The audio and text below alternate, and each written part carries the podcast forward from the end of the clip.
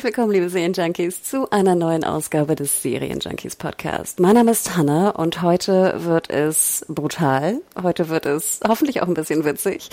Heute wird es auf jeden Fall blutig, denn wir sprechen über The Boys. Das ist ein 18er Titel, also Obacht. Äh, es sind auch 18er Inhalte, die dort äh, drin besprochen werden. Und ich habe natürlich äh, im Abstandsstudio wieder den lieben Tim bei mir. Moin, Tim. Moin. Wir beide haben ja bereits über The Boys gesprochen. Ich habe noch mal reingehört. Es war genau tick über ein Jahr her. Im September haben wir die erste Staffel besprochen. Also hört da gerne noch mal rein, gerade für so Basic Facts und Comic-Adaption und äh, die ganzen Fakten. Wir werden heute alles spoilern zu Staffel 2, oder? Also ich glaube, wir werden uns nicht zurückhalten und Spoiler freigeben. Nee, ich würde ich würd das ruhig. Es gibt so viel, was man dazu besprechen kann, aber gerade die, die sehr, sehr interessanten und besonderen Sachen, da muss man ein bisschen spoilern. Da kommen wir, glaube ich, nicht drum rum. Genau, also ihr seid gewarnt. Äh, wir werden die neuen acht Folgen, die ihr bei Amazon Prime äh, schauen könnt, komplett besprechen und uns auch ein bisschen auf das Feedback äh, konzentrieren, was ihr uns dabei Serienjunkies über alle möglichen Kanäle zukommen, zukommen habt lassen. Aber vorweg müssen wir natürlich noch einmal kurz unserem Sponsor danken in der heutigen Folge. Also, Sponsor los. One size fits all seemed like a good idea for clothes. Nice dress. Uh, it's a it's a t-shirt. Until you tried it on. Same goes for your healthcare. That's why United Healthcare offers a variety of flexible, budget-friendly coverage for medical, vision, dental, and more. So whether you're between jobs, coming off a parent's plan, or even missed open enrollment, you can find the plan that fits you best. Find out more about United Healthcare coverage at uh1.com. That's uh1.com. Ja, ihr Lieben, das war's mit dem Sponsor und wir müssen einmal kurz vorweg den Business Talk machen, Tim. Da waren ja vor dem Start einiges an News draußen und ich würde behaupten, dass eigentlich so die größte News, die rauskam, schon bevor die Staffel startete, wir wussten davon Bescheid, war, dass Amazon die Serie nicht komplett als Binge zeigen wird, sondern in dem sogenannten Hulu-Modell, wie wir immer sagen. Also erst drei Folgen und dann wöchentlich. Dachtest du schon, als du die News äh, mitbekamst, dass das irgendwie zu Backlash führen wird? Nicht ganz so in dem Ausmaß, muss ich sagen. Also äh, ich, ich bin ja noch jemand, der diese gerade das alte Modell noch kennt und ein bisschen zu schätzen weiß, dieses von Woche zu Woche sich auf Folgen freuen. Und äh, die Folgen waren ja auch sehr, sehr lang letzten Endes und man bekommt direkt drei. Ich, ich hätte damit selbst persönlich kein Problem gehabt und auch nicht damit gerechnet, dass es so, ähm, dass es so viel Stress bei, bei den ähm, Usern und den äh, Zuschauern gab. Vor allem, das sind ja auch schon Leute, die die Season 1 gemocht haben und warum sollte man das so extrem in der Zeit, Season 2 dann stören? Ich habe da so eine eigene Theorie. Also ich glaube genau das, was du gerade sagtest. Ähm, ich glaube, dadurch, dass man aus Season 1 gewohnt war, dass es en bloc äh, kam, dachten viele, es wäre in Season 2 auch en bloc. Also ich glaube, dass die Leute sehr viel weniger Probleme haben, wöchentlich zu schauen, wenn es jetzt zum Beispiel wie bei einem Lizenzeinkauf bei Netflix wie Snowpiercer oder so. Dann siehst du gleich eingeblendet, okay, wöchentlich neue Folgen, so wird es auch kommuniziert. Ich habe auch das Gefühl, in dem, in dem Bild, was wir in unseren Streaming-Apps sehen, ist es auch direkt äh, integriert, ne, wöchentlich. Und dann, glaube ich, sind die User okay damit. Ich glaube, dieser Switch von erster Staffel zu zweiter Staffel hat viele irgendwie, finde ich auch ein bisschen zu Recht irgendwie verwirrt. Und ich würde behaupten auch, dass Amazon recht wenig dazu kommuniziert hat. Also in meinen Streaming-Übersichten hatte ich das Gefühl, dass unter den Folgen nicht drin stand wöchentlich. Mag mich aber auch täuschen. Ich glaube, es kommt ja auch auf die App drauf an. Kannst du dich daran erinnern, dass das irgendwie explizit genannt wurde? Ehrlich gesagt habe ich es nur, als, als wir es bekommen haben, das erste Mal wirklich konkret gemerkt und gedacht, oh, wir, wir, wir haben die und die Anzahl an Folgen bekommen, aber dann hieß es ja ausgestrahlt werden erstmal nur drei und da ist es das erste Mal, dass ich das wirklich gemerkt habe. Also das was, meiste, was ich an, an Bewerbung und Werbung vorher gesehen habe, ich bin ja öfters mal auf Twitch unterwegs, da habe ich sehr oft die Werbung für die Season 2 gesehen, die so als Pre-Roll immer kam. Und da hast du dann, ich weiß nicht, ob sie es da eingeblendet haben, aber die kam so oft und mir ist es nicht aufgefallen. Zumindest haben sie es nicht so deutlich gemacht, dass man es mitbekommen hat. Hm. Ja, interessant. Also, wie gesagt, ich fand, ich glaube, dass das so ein bisschen beides war. Also dieser Wechsel zwischen erster und zweiter Staffel und auch die, sag ich mal, nicht ganz eindeutige Kommunikation, wo ich persönlich einfach sagen muss, dass Netflix das oft bei, bei den wöchentlichen Lizenzeinkäufen irgendwie besser hinkriegt. Vielleicht sind die Leute auch es mehr gewohnt, ne? Kann natürlich auch sein. Ich glaube, bei Amazon. Ja, ich mein, Ne? Ja, klar, es ist, es ist ein Stilbruch, aber also das, das was, was ich jetzt zumindest stark übertrieben fand, waren dann, dass, dass die Season, wenn du mal guckst, die ist nicht nicht wirklich gut bewertet. Und wenn du mal schaust, woher das kommt, bei Amazon selbst, also in den Rezensionen drunter, und das kommt nur darauf, weil viele Leute äh, einfach nur einen Stern gegeben haben und gesagt, hier, wie jetzt nicht alle Folgen zuerst und ich für einen Stern, zack. Na gut, aber das sind ja immer, das kennen wir ja auch schon aus dem Gaming, ne? Das sind ja, finde ich, immer so diese Review-Bomber oder wie auch immer man sie nennt. Das, da habe ich jetzt ja. so wenig Verständnis für, ne? Aber mh. Es ist super schade, weil es dann die Qualität der Season, wie wir ja gleich denke ich immer noch drüber sprechen, absolut nicht widerspiegelt. Absolut. Also man muss auch sagen, es kamen auch andere News, vor allem aus, äh, aus den USA bezüglich Quoten. Und wir alle wissen da draußen, ihr Junkies habt das auch schon zehntausendmal gehört, ne? Quoten, gerade bei den Streamern, natürlich immer so mit Vorsicht zu genießen. Sie veröffentlichen natürlich nur das, was sie veröffentlichen wollen und haben auch unterschiedliche Maßstäbe, wie sie es jetzt messen. Ich glaube, offiziell wissen wir gar nicht, wie Amazon Prime ne, misst. Es gab ja großes Gelächter bei Netflix, ne? Ich glaube, das war das. Ab zwei Minuten zählt es Ab zwei Minuten, genau. Da hast, da, da hast du es komplett ganz geguckt, heißt es, ja. Okay. Also da, ne, bei Amazon wissen wir es, wie gesagt, gar nicht so genau. Aber es, ich hatte ein Zitat gefunden und zwar äh, wurde das auch wiedergegeben von Forbes und Co. Ähm, laut Amazon soll jetzt die zweite Staffel in den ersten zwei Wochen, also dann von den ersten drei Folgen plus die vierte, ähm, sollen doppelt so viele Zuschauer geschaut haben wie die erste in den ersten zwei Wochen. Das habe ich mitbekommen. Und ich glaube, auch wir können sagen, so im Buzz und in den verschiedenen auch Unternehmen, die versuchen, da irgendwie Quoten rauszubringen mit, mit Panels und ähnlichem, dass äh, Boys wirklich überall drin war jetzt in den letzten Monaten. Also es war wirklich sehr, sehr erfolgreich und Amazon hat auch behauptet, es sei die erfolgreichste äh, Eigenproduktion, die sie momentan haben. Das heißt ja vor allen Dingen, dass die erste Season den Anfang gar nicht so extrem viele Leute geschaut haben, aber dass die Season dann von vielen nachgeholt wurde. Ne? Das ist so ein bisschen Mund-zu-Mund-Propaganda vielleicht die Leute gemerkt haben, die Serie ist gut und dass dann innerhalb dieser Zeit, jetzt bis die zweite Season kam, extrem viele Leute das, das Ding nachgeholt haben und dann wirklich richtig, richtig Vorfreude auf den Start der zweiten Season hatten. Total, ich würde dir da hundertprozentig recht geben, auch was ich so gefühlt hatte in meinem, in meiner kleinen Blase irgendwie, dass viele auch am Anfang war ja neue IP, viele kannten den Comic nicht, ne, ähm, viele hatten ja keinen Plan, was The Boys irgendwie ist und dann wirklich, ne, hat sich das irgendwie rumgesprochen und dann war es ja auch, glaube ich, eine der erfolgreichsten Serien 2019 Serien, speziell im Sommer. Also das hat ja wirklich jeder gebinged gefühlt. Ja, ist bei mir im Freundeskreis aber auch gewesen. Also ich, ich wurde so oft gefragt, ob ich schon, ob ich jetzt gerade bei der zweiten Season, ob ich schon, ob ich schon geschaut habe und äh, die wollten auch alle mal so ein bisschen dezent nicht gespoilert werden, aber die wollten halt mit jemandem drüber sprechen, der die Comics auch gelesen hat. Da bin ich wohl einer der wenigen gewesen, also die kannten gar nicht so viele, die haben alle die Serie geguckt ich bin ja jemand ge gewesen, der, der die Comics auch vor einer gewissen Zeit mal gelesen hatte, komplett. Und da gibt es auch immer extrem, das, was wir nachher natürlich auch noch machen, interessante Vergleiche zu dem, was sie jetzt hier in der Serie anders gemacht haben, weil die zweite Season doch sehr abdriftet und das hat auch sehr viele Leute interessiert, muss ich sagen. Noch ein Punkt, den du nanntest bezüglich Spoiler. Ich muss ganz ehrlich sagen, der Trailer, der veröffentlicht wurde vorher, ich habe ihn gesehen und dann habe ich versucht, ihn wieder schnell zu vergessen. Ich fand es fast ein bisschen schade, weil zwei Sachen, die im, im Trailer drin vorkamen, haben mich doch ganz schön gespoilert und mir so ein bisschen die Freude genommen. Ging's dir? Ja, es ist ja der Endfight letzten mhm. Endes da, der, der Season. Und auch das, das eine Trailer-Bild von, von Homelanders blutigem Gesicht, das war ja eine der letzten Szenen überhaupt.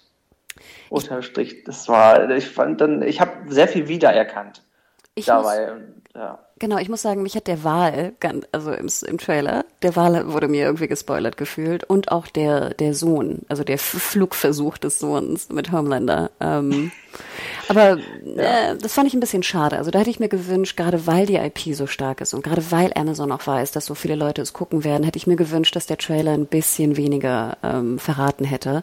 Andererseits, ja, selbst schuld, wenn man Trailer schaut, ne? Kann man auch sagen. Ja, die wollten ihre Action-Szenen auch anpreisen, die ja auch wirklich gut aussehen. Da haben sie natürlich ein paar vor aus dem letzten Fight genommen, weil die natürlich auch besonders nochmal aufwendig gewesen sind. Mal selbst wenn es dann diese, diese Flashes von zwei Sekunden sind, na, die sehen halt auch einfach gut aus und die machen natürlich und Joella auch ein bisschen Eindruck und das ist halt auch das, was sie tun wollen. Weil selbst wenn jemand, der die zweite Season noch nicht kennt, ne, der sieht dann die Serie, denkt, oh, die sieht aber auch gut aus. Ne? Und das ist natürlich nicht nur für die Leute, die Season 1 gesehen haben, so ein Lockmittel dann. Mhm, stimmt auch wieder. Ja, okay. Eine weitere News, die rauskam, äh, die auch bei uns äh, durch die Decke ging, war natürlich wieder die frühe Verlängerung für eine dritte Staffel. Finde ich auch immer top. Ich hoffe, sie bleiben mhm. bei. Wir haben ja momentan dieses äh, Kunstwort unrenewed, aber ich glaube nicht, dass, dass ein Boys da reinfallen wird. Wer weiß, wie Corona jetzt sich noch entwickelt. Ähm, aber genau wie bei der ersten Staffel, also die erste Staffel wurde ja schon für eine zweite verlängert, bevor die erste überhaupt angelaufen ist. Sehr ungewöhnlich für eine neue Serie. Und jetzt, äh, also dritte, Bestell dritte Staffelbestellung kam auch sehr, sehr früh, zeitgleich mit der Verkündung, dass auch, auch ein Spin-off stattfinden will. Tim, deine Meinung? Spin-off, ja, nein? Momentan bin ich noch so in der Phase, dass ich sagen würde, ich kann nicht genug kriegen. Von daher erstmal äh, ja. Äh, Frage ist, man hat keine Vorlage so richtig dafür, denke ich mal. Also es ist so ein bisschen, ich bin sehr gespannt, wie sie es machen wollen, aber ich, aber andererseits finde ich auch, sie haben sind, da sie eh viel abgewichen sind in der zweiten Season, haben sie im Grunde schon bewiesen, dass sie, dass sie eigene Geschichten in dieser Welt im Grunde auch können. Deswegen bin ich bisher wirklich gespannt darauf und äh, momentan, sag ich mal, her damit, ganz ehrlich. Genau, wir erzählen noch kurz, es soll sich bei dem Spin-off drehen um eine Akademie für junge Superhelden, teils College-Serie, teils Hunger Games. Und ich bin ja jemand, der die ersten Bände des Comics auch gelesen hat vor der Serie, also vor, vor langer, langer Zeit. Mir war es irgendwann echt zu hart, muss ich ganz ehrlich gestehen. Das war, glaube ich, das härteste an Comics, was ich jemals gelesen habe. Oh, es wird nicht milder zum Ende, das kann ich versprechen. Das wird nur schlimmer.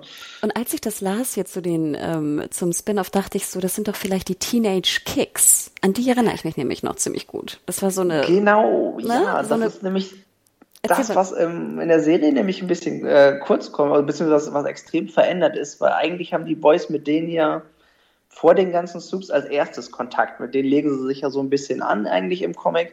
Und das ist was, was sie jetzt in der Serie gar nicht erzählt haben. Und na, deswegen gehe ich, denke ich mal, dass sie da so ein bisschen in diese Richtung wollen. Das das denke ich nämlich auch, ne? weil es wird auch ein 18er sein und äh, kurzer Spoiler auch fast so Richtung Comics. Also lest sie wirklich, wenn ihr, wie gesagt, wenn ihr das ertragen könnt. Ich mir war es zu hart, ich konnte es nicht ertragen. Aber die Teenage Kicks sind halt so junge Superhelden und die sind natürlich noch viel verrückter. Also sie feiern viel härter, sie sind auch noch größere Arschlöcher. Boah, also was da abgeht, äh, auch gerade was Missbrauch angeht und Co., das ist echt äh, eine harte, eine harte Nummer. Ähm, aber ich kann mir vorstellen, dass es so ein bisschen auch in die Richtung gehen wird. Und ich gebe dir absolut recht. Sie sind ja schon viel abgewichen vom Comic und sie haben echt einen guten Job gemacht, finde ich. Die ja, Schreiber, ne? das, sehe ich, das sehe ich auch so. Und das ist mutig, ehrlich gesagt, abzuweichen. Ich meine, das Comic ist eine gute Vorlage. Und äh, ne, es, ist, es gibt natürlich so ein paar Hürden, weil man ein paar Sachen einfach schwierig umzusetzen, gerade weil sie so hart sind. Ich meine, die Serie scheut sich ja kaum vor Sachen. Andererseits sind in dem Comic noch Sachen drin und ich denke, die könnt ihr nicht irgendwie, selbst wenn ihr nur sagt, dass das passiert, ist das schon heftig oder teilweise zu heftig. Von daher ähm, ist es halt auch immer schwierig wieder von der Machbarkeit her und dafür haben sie es wirklich immer super gelöst, muss ich sagen. In der Community bei uns kam die Spin-off-Bestellung nicht so gut an, hatte ich das Gefühl. Oder natürlich, ne, dürfen wir auch nicht vergessen, natürlich Nörgel, also die groß lautesten Nörgler sind ja auch die, die kommentieren und die, die es gut finden, kommentieren vielleicht gar nicht. Aber ich habe hier mal zwei Beispiele rausgesucht, einmal von ähm, Duduk und äh, Damok, lieben Gruß, äh, auch alte Bekannte. Duduk schreibt zum Beispiel, ich finde, sie sollten erstmal beweisen, dass sie eine Serie rund auserzählen können. Diese schnelle, dieses schnelle Ausbauen hat leider schon bei den Defenders einfach nur noch ins Leere geführt und gerade um Daredevil tut es mir dabei leid. Denn einzeln für sich stehend hatte, hätte die Serie ein echter Klassiker werden können. Darauf Bezug nimmt Damok. Duduk hat außerdem vollkommen recht, gibt genug Beispiele, wo vorschnelles Ausbauen von Ablegern eher zu einer Verwässerung als Verbesserung geführt hat. Blödes Franchise-Denken. Yo, ich, ich weiß nicht, ich bin so ein bisschen zwiegespalten. Ich finde, Spin-offs können funktionieren. Wir haben ja auch gesehen, dass zum Beispiel bei Game of Thrones, klar, auch ein großes Hassbeispiel für viele, aber das, sage ich mal, der Spin-off, finde ich, relativ spät kam und fast vielleicht auch so ein bisschen schon durch ist. Also ich finde, es macht schon Sinn, dass, dass Amazon und, und Kripke und alle beteiligten Produzenten recht früh an eine Spin-off-Idee denken. Und ich finde, gerade wenn es jetzt so um Teenage Kicks und vielleicht so eine Young Adult-Reihe geht, klar, es hat einen sehr berechnenden Touch an sich, ne, Franchise, und äh, Melken und was auch immer. Mhm. Aber ich finde, ich glaube auch, sie könnten echt was Gutes draus machen, weil sie es schon bewiesen haben durch die Abweichung. Was denkst du? Ich denke, es könnte einfach je nachdem, wie es natürlich jetzt ausgeht, aber es kann eine sehr, sehr schöne Ergänzung sein. Ich finde, ein Spin-off ist für mich selten eine, eine Serie, die so, so wertig für mich sein soll wie das Hauptprodukt, sondern für mich ist ein Spin-off zusätzliches Futter und eine Ergänzung. Und ich habe ehrlich gesagt an Spin-off deswegen auch nicht die gleichen Ansprüche. Es soll zwar gut sein, natürlich soll es, soll es, soll es qualitativ gut sein, aber ich bin immer noch, mir ist es immer noch wichtiger, dass die Haupt, äh, dass die Hauptgeschichte und die, die Hauptserie rund, rund erzählt wird. Also ich kann die Bedenken zwar verstehen, aber ich finde, solange man das ergänzend macht, sehe ich da eigentlich kein Problem drin. Super. Dann kommen wir noch zu einem Punkt, den ich notiert hatte, und dann haben wir es auch mit Business. Und zwar in mhm. der dritten Staffel wird ja auch ein alter Bekannter äh, drin vorkommen, und zwar Jensen Ackles. Supernatural, wir wissen, der Showrunner von Boys, ähm, äh, Kripke, ich glaube, wird er auf Englisch ausgesprochen. Äh, Eric Kripke, ja. Genau. Verzeiht, wenn es falsch ist. Ähm, ne, sind ja alte Bekannte. Er ist ja irgendwann raus bei Supernatural und hat dann ja auch Timeless umgesetzt. Ähm, sie kommen jetzt also wieder zusammen und er wird Soldier Boy spielen. Ich freue mich wahnsinnig drauf. Ich fand, das war ein ganz schöner, ganz schöner, krasser Move, auch ihn dafür zu gewinnen. Der ist, also ich meine, sie haben, sie haben ja eh schon von den Namen her, sie haben ja so, es sind alles ja so, ein paar waren so semi-bekannt. Und ähm, ich, ich finde, Jensen Ackles ist einer der bekanntesten Namen jetzt, den sie dazu, nicht nur dazu gewonnen haben, sondern jetzt ganz generell, der in der Serie auftaucht. Neben natürlich Carl Urban vielleicht als, als wirklich bekannter Filmstar. Aber Ackles ist einfach in, in, der, in der Serienwelt schon wirklich eine, eine Säule und gerade Supernatural lief so lange, so erfolgreich, eben weil der gute Mann so charismatisch auch ist. Und äh, ich freue mich ehrlich gesagt drauf. Ich mag, ich mag ja auch Supernatural, von daher freue ich mich auf seine Rolle. Bist du aktuell in der 15. Staffel? Ich bin ähm, noch in der 14. Ich muss doch mal nachdenken. es ist so viel. Ich, also das ist, das ist halt auch so ein bisschen das CW Network Serien-Ding. Es sind so viele Folgen pro Season und man guckt so viel. Also ich musste noch, äh, ich hab, bin in der, noch eine hinterher. Und ich will irgendwie auch gar nicht, dass es. Ich weiß, wenn ich die neue Season anbreche, dass das die letzte ist und irgendwie ist das auch so. Ich bin deswegen langsam, glaube ich, auch unterbewusst ein kleines bisschen. Ich will gar nicht, dass es zu Ende geht, aber ähm, es ist ja unvermeidlich, dass es mal irgendwann so sein musste. Und die Serie fühlte sich einfach als, als etwas an, was nie zu Ende geht, so ein bisschen mittlerweile. Das sagen die Grace Anatomy-Leute bestimmt auch. Aber da können sie, ich meine, Kripke hat ja nicht mehr seine Finger drin, aber er hat ja auch vielleicht noch, ich, ich meine, das ist auch Kripke, der, der danach mal gesagt hat, die Leute haben sich mit ihm über das Ende ein bisschen unterhalten und ausgetauscht. Vielleicht können wir an Supernatural ein bisschen merken, auch an seinen Ideen, wie er eine Serie zu Ende führen würde. Er ist zwar nicht mehr in seiner Hand, aber sie haben sich mit ihm quasi so ein bisschen kurz geschlossen. Stimmt. Vielleicht ist das so ein kleines Beispiel, an dem wir das dann erkennen können, wie, wie es in Richtung Voice geht. Ach, interessant. Ja, ich habe auch gelesen, dass er noch so als Executive Consultant oder irgendwie so, ne? Noch mit genau, ja. Ja, guter, guter Hinweis. Also Finale 15. Staffel läuft ja bald. Äh, wird, glaube ich, auch was geben zu bei Serienjunkies.de. Ich drück mal die Daumen. Und es ist echt, da müssen wir echt mal gucken, wie es ankommt. Ob er es hinkriegt oder nicht. Interesting. ich drücke die Daumen, ja. Gehen wir doch mal dann in Staffel 2. Äh, ich glaube, als erstes, was wir besprechen können, ist der neue Main-Charakter Stormfront. Wie gesagt, ich habe in unseren ersten äh, Podcast zu Boys nochmal reingehört. Du hast ja Stormfront schon erwähnt. Du hast doch im Podcast schon gesagt, ähm, dass er diesmal, dass es einen Gender-Swap gibt. Also im, in den Comics ein äh, Mann und hier eine Frau. Die mhm. wundervolle Aya Cash, die wir kennen hoffentlich aus You're the Worst, ne? ähm, ja. spielt sie. Und ich muss auch ganz ehrlich sagen, als sie in den ersten Folgen, als sie auftauchte, habe ich sie wirklich gemocht. Also ich, ich habe soweit die Comics nicht gelesen, dass ich nicht mehr wusste, wer Stormfront genau ist. Und ich dachte mir so, ach cool, weißt du, eine, eine coole neue Frau. Und dann dachte ich so, holy shit, was ist denn, was geht denn jetzt hier ab? Ähm, jetzt, was dachtest du zu Stormfront? Und du wusstest natürlich wahrscheinlich auch über ihre Vergangenheit. Ja, ich, ich kann mir die, deine Reaktion absolut nachvollziehen und verstehen, aber ich hatte natürlich immer im Kopf, ne, wer sie ist und wo sie herkommt. Und ich habe eigentlich schon immer so ein bisschen auf den Moment gewartet, in, der, in dem sie zeigen, wer sie wirklich ist. Weil ich dachte, diese, ihre Vergangenheit, die können sie, werden sie die jetzt unter den Tisch kehren? Machen sie den Charakter ganz anders? Das, das ist natürlich die Frage, die ich mir mitgestellt habe. Andererseits habe ich irgendwie immer auf den, den Moment gewartet, in dem es einmal Klick macht und sie dann nochmal äh, ja, ein anderes Gesicht zeigt, letzten Endes. Weil ich mochte ja gerade gerne, dass sie auch so, ich meine, wir wissen ja Annie, ne, hier Starlight war ja so ein bisschen auch so die Unschuld vom Lande, hatte natürlich auch ziemlich wenig zu melden äh, bei den Seven. Und dann dachte ich so, ach wie geil, jetzt hast du mal so eine super dominante Arschlochfrau, die auch einem Homelander irgendwie Paroli bieten kann. Und ich finde ja auch sie sehr geil, wenn sie immer diese ganze Vermarktungs- und PR-Maschinerie da irgendwie ne, mitmacht und auch kritisiert. Ne? Und auch dann auch so ja. banale Sachen wie die, die äh, Taschen von den Superheldenkostümen von Frauen. Boah, also ich fand, ich fand sie super. Ähm, aber ja, wie du schon sagtest, wir erfahren dann also relativ schnell, dass sie äh, sehr viel älter ist, als es den Anschein hat. Äh, ich glaube 1919 geboren, wenn ich es richtig in Erinnerung habe. Exakt, ja. Ich habe es gestern noch irgendwie gehört. Und das, ja, genau.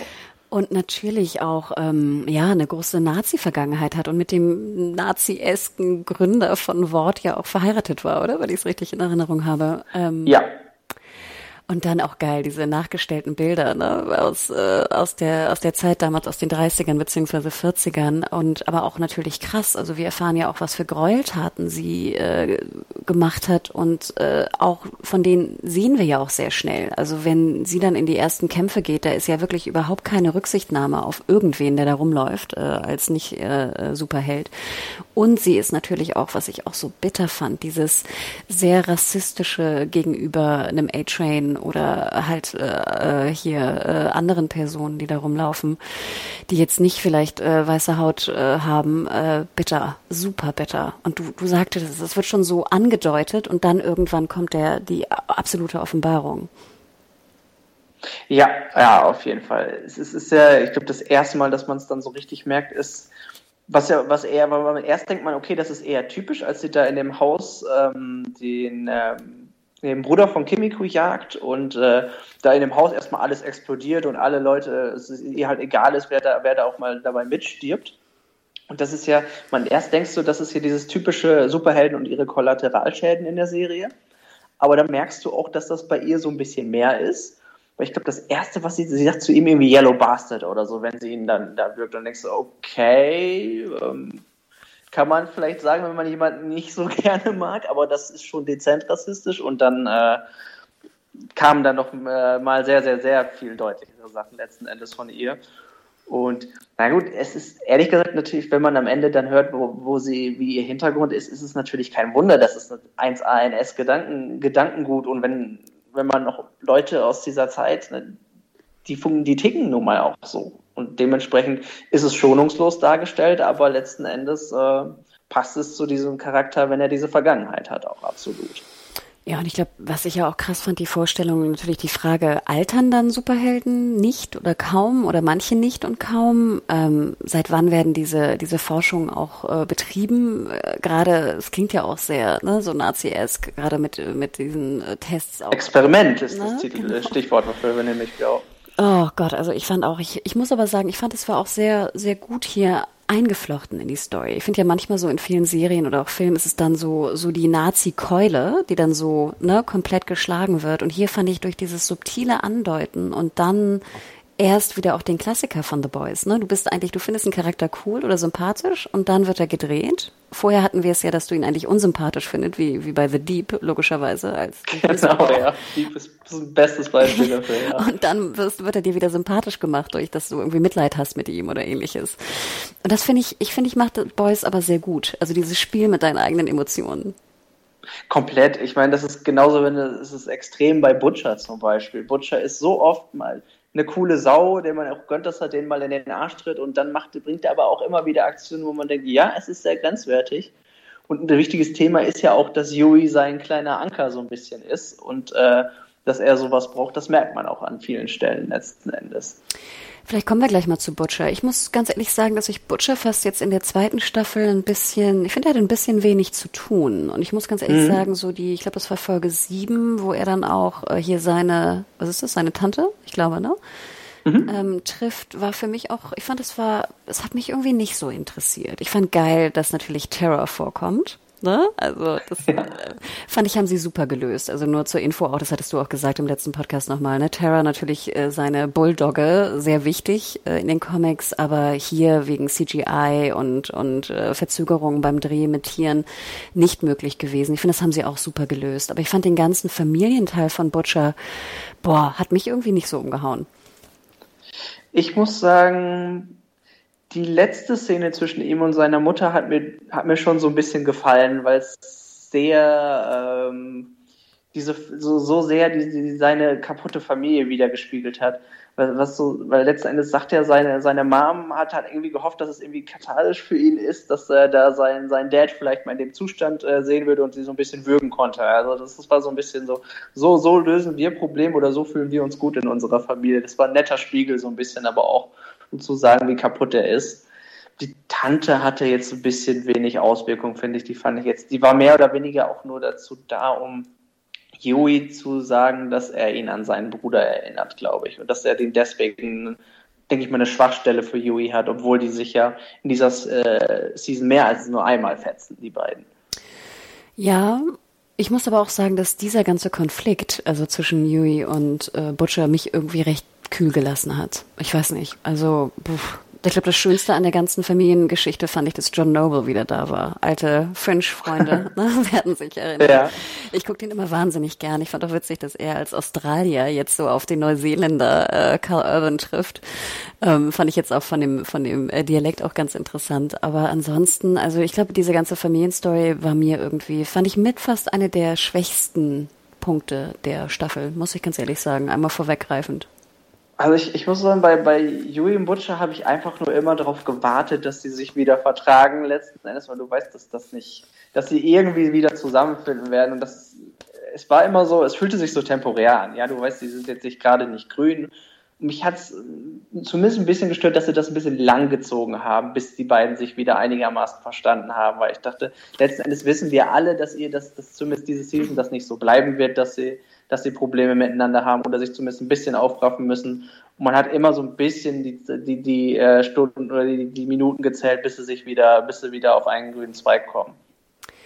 Im Gegensatz dazu gab es einen Charakter, von dem ich nie genug kriege, und zwar Homelander. Anthony Starr, finde ich, liefert die Rolle seines Lebens ab. Gut, ich habe ihn vorher auch nur in Banshee gesehen, was jetzt vielleicht auch eine gute Rolle, aber jetzt nicht die Rolle seines Lebens war. Aber in Homelander er ist so unheimlich, aber so faszinierend, dass ich wirklich hinstarren musste und mich ekeln musste zur selben Zeit.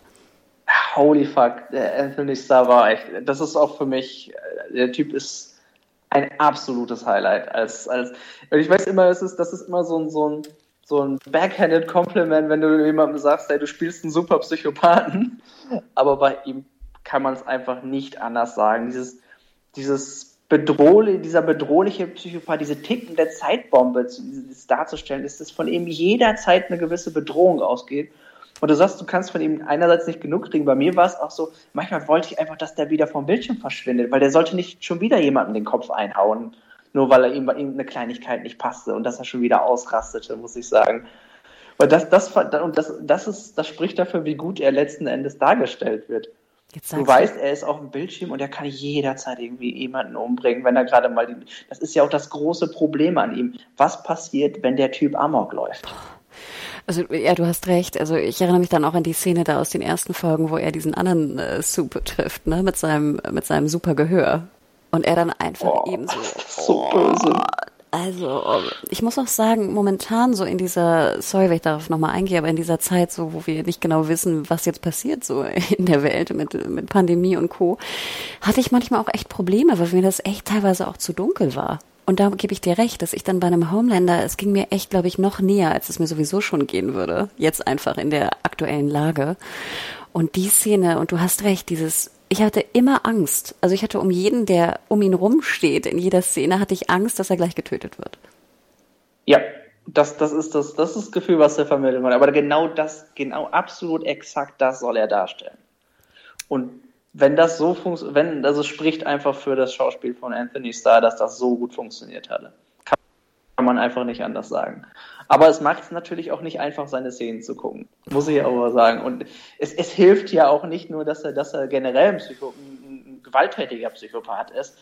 sondern äh, seine, nennen wir es mal, kleinen Eigenarten, äh, die sexueller Natur sind auch so, ja, ne, die, ich sag mal nur die Geschichte mit der Milch generell, die hatten wir ja auch schon in der ersten Season. Gott, als er den Kühlschrank aufmacht und im Gefrierfach die Brustmilch, äh, Brustmilch noch, noch findet. Oh, und dann, wie er da auch so, wie, wie es dargestellt wird, wie er so an der Milch so, so leckt, ich weiß gar nicht, wie man das nennt, so schlappert. Ja, oh, es ist nicht auch das Erste, was er macht, wenn er, wenn er bei Bäcker im Haus ist, das Erste, was er macht, er geht an den Kühlschrank und guckt, ob Milch da ist. Auch die, der, ich weiß nicht. Ah, auch die Szene mit dem, mit dem Soup, der sich verwandeln konnte, war richtig, richtig creepy. Also ich denke dann immer an so einen Doppler, ne? so als alter Witcher-Nerd. Ja. Äh, ich dachte auch, also erstmal dachte ich so, what, wo sind wir gerade? Ne? Ist irgendwie Traumsequenz oder was ist hier los? Und dann dachte ich aber auch so, Gott, das ist auch so, es ist so perfide. Ne? Das kann sich auch nur ein Homelander irgendwie ausdenken. Oh.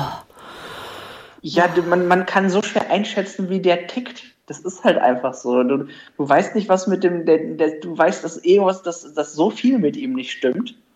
Und du, du erwartest immer, dass, dass er irgendwas Kaputtes macht, letzten Endes, aber ähm, wie weit das geht, das ist dann auch schon allein, aber auch schon die, die besondere Szene, in der er, ähm, man, man erwartet ja auch immer nur, dass, dass wenn, wenn ihm was Schlechtes oder Ungünstiges passiert, dass er ausrastet. Und deswegen fand ich die Szene, in der er ähm, seine patriotische Speech abgeben will und denn die Leute aber damit nicht sonderlich einverstanden sind. Ich, ich dachte schon, okay, jetzt rastet er wirklich aus mit dem, dann und dann fängt alle Leute zu, zu lasern. Ich dachte, holy shit, jetzt ist es, jetzt ist es schon passiert. Und dann das fand ich sich richtig gut gemacht, weil ich fand es richtig glaubwürdig. Ich dachte, ich hätte gedacht, vielleicht ist es eine Traumsequenz, aber ich fand es glaubwürdig, dass es eben auch nicht seine Wunschvorstellung gerade ist. Also ich hätte es komplett abgekauft, wenn der ausgerastet wäre. Ich gebe dir recht. Ich dachte auch, die Szene wäre echt. Und ich dachte, ich hatte auch wahnsinnig Angst in dem Moment vor den ganzen Leuten, die da rumstehen. Ne, wo er da mit seinen, seinen Augen da irgendwie einmal so durchmiet. Ne? Er miet ja einfach so, so rüber und alle werden so zerfetzt. Boah, also ich, äh, wie gesagt, Homelander faszinierend und ich finde es auch ziemlich genial von der Serie, dass sie es schafft. Ich meine, wir kennen ja so viele super Bösewichte in hier. Wie viele Filme gibt es von Marvel? Keine Ahnung, 24, I don't know, 25, I don't, 23. Genug, ja. Und ich finde, es ist selten, dass ein, ein Bösewicht so bedrohlich ist. Ne? Und das sind ja alles irgendwelche Bösewichte, die die Welt zerstören wollen und die Menschheit und ich weiß nicht was. Und klar, manchmal funktioniert das auch, aber ich finde hier diese Art von Angst habe ich seltenst gespürt. Das ist die, die sich selbst vor allen Dingen für extrem gut halten. Das ist sehr, und, aber das Ding ist, er hält sich ja nicht zwangsläufig für gut, sondern er hat halt dieses unglaubliche Bedürfnis, dass die Leute ihn bewundern. Das ist bei, steht bei ihm ja irgendwie über allem anderen. Er will bewundert werden. Egal wie. Aber er will auch gleichzeitig verdammt nochmal tun, was er will. Also allein die allerletzte Szene demonstriert das nochmal, wo er wo er nur noch da oben auf dem Haus vor sich hin murmelt, I can do whatever the fuck I want, okay? Wo ich mich fragte, war das eigentlich eine Anspielung auf irgendwie Batman, weil Batman immer so vor dem Mond zu sehen ist? Ich weiß, es, es gibt so viele. Ich, ich meine, ich, ich weiß gar nicht, man muss, man muss fast schon alle Superhelden-Dinge gesehen haben, um jede einzelne Einspielung zu verstehen. Weil sie haben ja, ich habe auch noch mal bei einigen nachgeguckt, jeder einzelne Superheld basiert ja tatsächlich auf irgendeinem anderen, also so gut wie jeder einzelne basiert tatsächlich auf einem DC- oder Marvel-Vorbild. Von daher, da sind sie, da sind sie extrem. Da ist auch die, die Arbeit von Garth Ennis letzten Endes, der, das, der die Comics verfasst hat, sehr, sehr akribisch gewesen. Und äh, ja, und ich finde es so genial, weil natürlich ist es ja, Homelander ist ja eine Art Superman, ne? Er hat ja auch ähnliche Kräfte ja. wie Superman. Und ich fand ja immer. Wow! Nice! Yeah! What you're hearing are the sounds of people everywhere putting on Bombas socks, underwear, and t-shirts made from absurdly soft materials that feel like plush clouds. Yeah, that plush. And the best part? For every item you purchase, Bombas donates another to someone facing homelessness. Bombas. Big comfort for everyone. Go to bombas.com slash ACAST and use code ACAST for 20% off your first purchase. That's bombas.com slash ACAST. Code ACAST. Superman eigentlich derbe öde als Superheld, weil ich immer dachte, der kann ja alles, ist super gut, gut hat seinen Kryptonit, aber sonst ich, fand ich das immer super blank, weißt du, da war wenig drin. Und hier finde ich so genial, dass du halt so einen Psychopathen baust, der aber auch noch so diese komischen, ganzen merkwürdigen sexuellen Geschichten macht und trotzdem aber ja eigentlich nur beliebt sein will, so blöd es klingt. Ne? Er will bewundert mhm. und beliebt sein und das macht ihn so viel runder als Charakter und so viel, also nachvollziehbar ist jetzt das falsche Wort, aber natürlich verstehe ich, warum er irgendwie das tut, was er tut und warum er so ein, so ein unfassbarer Psycho ist. Äh, also verstehe ich nur im Sinne von, wie er dargestellt wird. Aber das macht ihn gerade so interessant. Also auch gerade diese, diese Frauen- und Milchgeschichten, äh, und wie er auch mit seiner Assistentin umgeht und sowas, ne, das ist einfach, ach, genial. Ich muss ich wirklich sagen, für mich ist es mittlerweile einfach die Homelander-Show und die Anthony Starr-Show. Ne? Also er ist für mich auch ein großer, großer Teil, warum das so erfolgreich ist. Also äh, und das, der Gegensatz zu Superman ja, ich, ich finde, man hat sich bei Superman, da ist klar, es gab Kryptonit, aber es gab, man hat sich bei Superman auch nie groß die Frage gestellt, es war immer positiv, wer soll ihn aufhalten, wie kann man ihn aufhalten? Ach, ist ja ganz gut, dass ihn kaum einer aufhalten kann. Er ist ja ein guter. Und das ist, das Gegenteil ist halt auch einfach bei Homelander der Fall. Du fragst dich, Scheiße, wenn der, wenn der keinen Bock mehr hat, wer soll ihn aufhalten? Und wie denn soll man den aufhalten? Was passiert, wenn man, wenn der sich nicht aufhalten lässt? Der ist ja schlimmer als jede Atombombe dann letzten Endes. Du hast absolut recht. Und man setzt ihn jetzt eigentlich äh, eine, eine Stormfront äh, gegenüber. Und ich hatte halt anfangs gehofft, dass sie ihm wirklich, wie gesagt, Paroli irgendwie bieten kann. Aber dann kommen die ja auch relativ schnell zusammen und arbeiten ja auch zusammen. Und da muss ich sagen, fand ich auch ziemlich genial, wieder so diese aktuelle Gesellschaftskritik und vor allem Medienkritik, dass ja hier unsere Nazi-Lady Stormfront einfach wahnsinnig gut ist, die Massen zu kontrollieren, nicht nur mit ihren mhm. propagandistischen Ansprachen, sondern vor allem auch mit äh, Social Media, also mit Memes und Co. und das ist ein extrem spannender und, und ich finde auch akkurater Spiegel zu, zur aktuellen Lage in den USA und der aktuellen Politik da die, die, der Einfluss von Social Media, dann werden, fallen bei ihr auch Begriffe wie Fake News, die Beeinflussung in sozialen Netzwerken, die werden komplett durch sie repräsentiert eigentlich. Und äh, ja, natürlich auch, auch ein gutes Stück weit mit einer Wertung. Ja, und auch vor allem, wie, wie du sagst, es ist wirklich ein Spiegelbild geradezu und wie leicht es auch sein kann, ne? Also wie leicht und mhm. gleichzeitig wie erschreckend leicht es äh, sein kann. Ähm, aber ja, da hatten wir auch einen Kommentar bekommen. Äh, vielen Dank auch dafür an Home Away from Here ähm, via äh, Twitter war das, glaube ich. Genau, starkes Ding. Also zur zweiten Staffel zwischen brutal lustig und aber auch tiefgehend. Stormfronts Charakter war das beste Spiegelbild zu den USA 2020 unter Trump. Homelander auch äh, wieder ein mega kranker Charakter, der durch Anthony Starr, ach ja, guck mal, das haben wir eigentlich auch alles äh, wiedergegeben. Das, das gibt das wieder, was wir auch denken, absolut, ja. Also, ähm, ja, und da muss ich auch sagen, das war wirklich Genius, auch mit diesen Fake News, ne, wo es da um diesen einen, um die, die Handyaufzeichnungen ging von, von Taten eines Homelanders, auch damals. Ach, da war so viel, so viel Spiegelung auch zu den aktuellen Geschehnissen. Und ich finde, das haben sie auch wirklich gut gemacht. Auch nicht zu viel. Ne? Es hätte ja auch zu irgendwie on the nose sein können. Aber ich finde, sie haben da den Grad sehr gut getroffen. Und es, sie finden auch immer wieder, ich, ich muss echt bewundern, wie gut sie auch den Humor in bestimmten Sachen finden. Wenn sich das dann gegen sie wendet, gibt das Original-Meme war irgendwie ähm, Stormfront, Stormfront, Hitler Star, ship gets red, get run over by a car oder so. Das ist so, auch so schön gereimt, das war super. Ich dachte, oder should get run over by a car oder so. Es, ist, es reimte sich, es passte super die haben, also, die haben da auch ein Händchen für in gewissen Szenen den Humor auch einzusetzen, um Sachen aufzulockern. Und die treffen das auch immer. Und oft ist man natürlich bitterböse, aber es passt auch sehr, sehr, sehr gut. Und ich muss sagen, wenn, wenn du gerade auch nochmal die Politik auch ansprichst, ist es ja auch eine Serie, die einerseits Political Correctness viel im Kopf hat, andererseits einfach aber auch mal ähm, darauf pfeift an vielen Ecken und gleichzeitig aber auch Political Correctness ein bisschen anprangert. Das fand ich ganz interessant. Nicht anprangert, aber was sie gemacht haben, was ich super interessant war, sie haben so ein bisschen den, den Hollywood-Übereifer angeprangert, ähm, Sachen auf Teufel komm raus divers zu besetzen und auch, auch auf die Leute, teilweise aber auch ähm, auf keinen, dass das auf die Charaktere und auf die Leute, die da, da quasi als Figuren besetzt werden, dass es da auch gar keine Rücksicht drauf nimmt. Das ist was, was, das hat sich, finde ich, bei Maves Coming Out so ein bisschen gespiegelt. Bei dem ihrem Unfreiwilligen. Du hast recht, das ist auch ein schmaler Grad. Ne? Einerseits äh, ja. kritisieren sie es, machen sich witzig drüber, aber machen es ja auch durch die Gender Swaps, ne? Durch die genau. Nur das fand ich sehr interessant, dass das irgendwie ein bisschen vom beiden drin war, dass sie, dass sie einerseits anerkennen, dass man, dass manchmal Hollywood anscheinend übereifrig ist, weil ich meine, so wie sie dann sagt, äh, sie, ich glaube, ihre Freundin sagte immer, ja, you know she's bi, right? Und dann sagen sie, ja, ist uns doch egal, die muss jetzt lesbisch sein, das ist viel wichtiger. Und dann gibt's alle, dann wird, dann rollt die PR-Maschine da lieber. Und andererseits machen sie es natürlich auch. Das ist halt, das ist wirklich ein interessanter Grad zu sehen. Und ich, ich finde aber auch, ich, mir gefällt es insofern, weil es gerade sowas, finde ich, ist, beides ist, finde ich auch, also ich finde diese Mitte ist tatsächlich auch was, was, was, ähm, was ich relativ gesund finde. Ne, solange, solange man nicht von einer Seite zu viel hat und es auch, auch beides im Blick hat, letzten Endes einerseits Political Correctness, aber auch andererseits, dass man nicht immer übers Ziel hinausschießt, da finde ich, ist die gesunde Mitte völlig in Ordnung. Und das finde ich, deswegen haben sie das hier als Gratwanderung ganz gut gemacht, letzten Endes. Und ich will jetzt nicht sagen, ihr seid irgendwie heuchlerisch, weil ihr beides drin habt dadurch.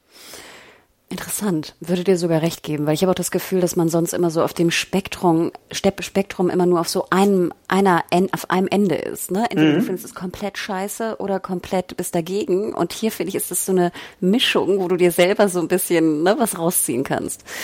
Ich muss auch sagen, dass das, finde ich, wahnsinnig gut funktioniert, weil diese Welt von The Boys einfach dadurch auch so wahnsinnig echt wirkt. Weil halt diese normalen Themen, Anführungsstrichen, die wir jeden Tag irgendwie bei Insta und Twitter und ich weiß nicht was, wo auch erleben, dass die besprochen werden. Das, weißt du, wir haben dann ja auch, du sagtest, die Memes, wenn du mal genau reinschaust, sind sehr, sind sehr liebevoll auch gebaut worden.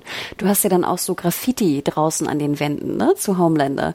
Du hast ja auch die ganzen Produkte. Also wenn sie dann irgendwie, wenn Becker dann in der Küche ist und irgendwas kocht, dann hat sie so ein, so ein, ich weiß nicht, so ein Pfannkuchen oder was auch immer sie da kocht mit so äh, Queen Meave drauf, ne, so mit so einer Gay Flag. Ja, dieses, dieses Branding ist absolut, ich, ich muss sagen, das ist, das ist wahnsinnig detailverliebt. Also das gehört eben vom dieses Worldbuilding, das durch, gerade durch diese ganzen Wort- und Superhelden-Werbung und das Branding widerspiegelt, das wirkt absolut glaubhaft. Und dann, und ganz, sorry, und dann wieder ja. vermischt mit den echten Leuten. Also wenn dieser Pitch ist, wo sie dann diesen Superheldenfilm drehen, irgendwie The Seven Return oder was auch immer, und dann dieser Dude diesen Film pitcht und am Ende noch endet mit irgendwie Hans Zimmer, dem Soundtrack, da denkst du so genial. Und Stormfront dann irgendwie noch sagt, ja, und hier, nur weil du dir irgendwie auf die Transformers-Filme irgendwie einen runtergeholt hast, müssen nicht alle Frauen so aussehen. Diese Verbindung zwischen realen Menschen und realen Produkten und Filmen in der Vermarktung für, ja, genial. Super. Stellt einfach wunderbar auch überspitzt dar, wie man sich auch vorstellen kann, wenn die so ein Pitch abgeben.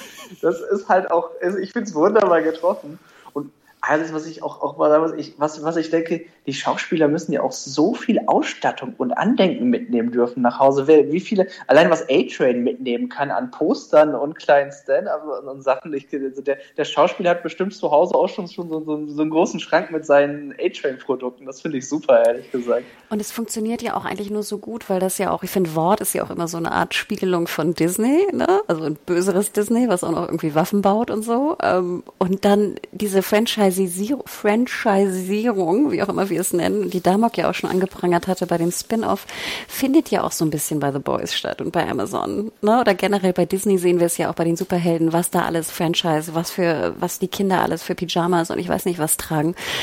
Und das macht es ja auch so genial. Und du hast recht, ich finde noch treffen sie diese Mitte ganz gut, dass sie so, sie machen es selber ein bisschen, aber die Kritik äh, haben sie auch drin, ne?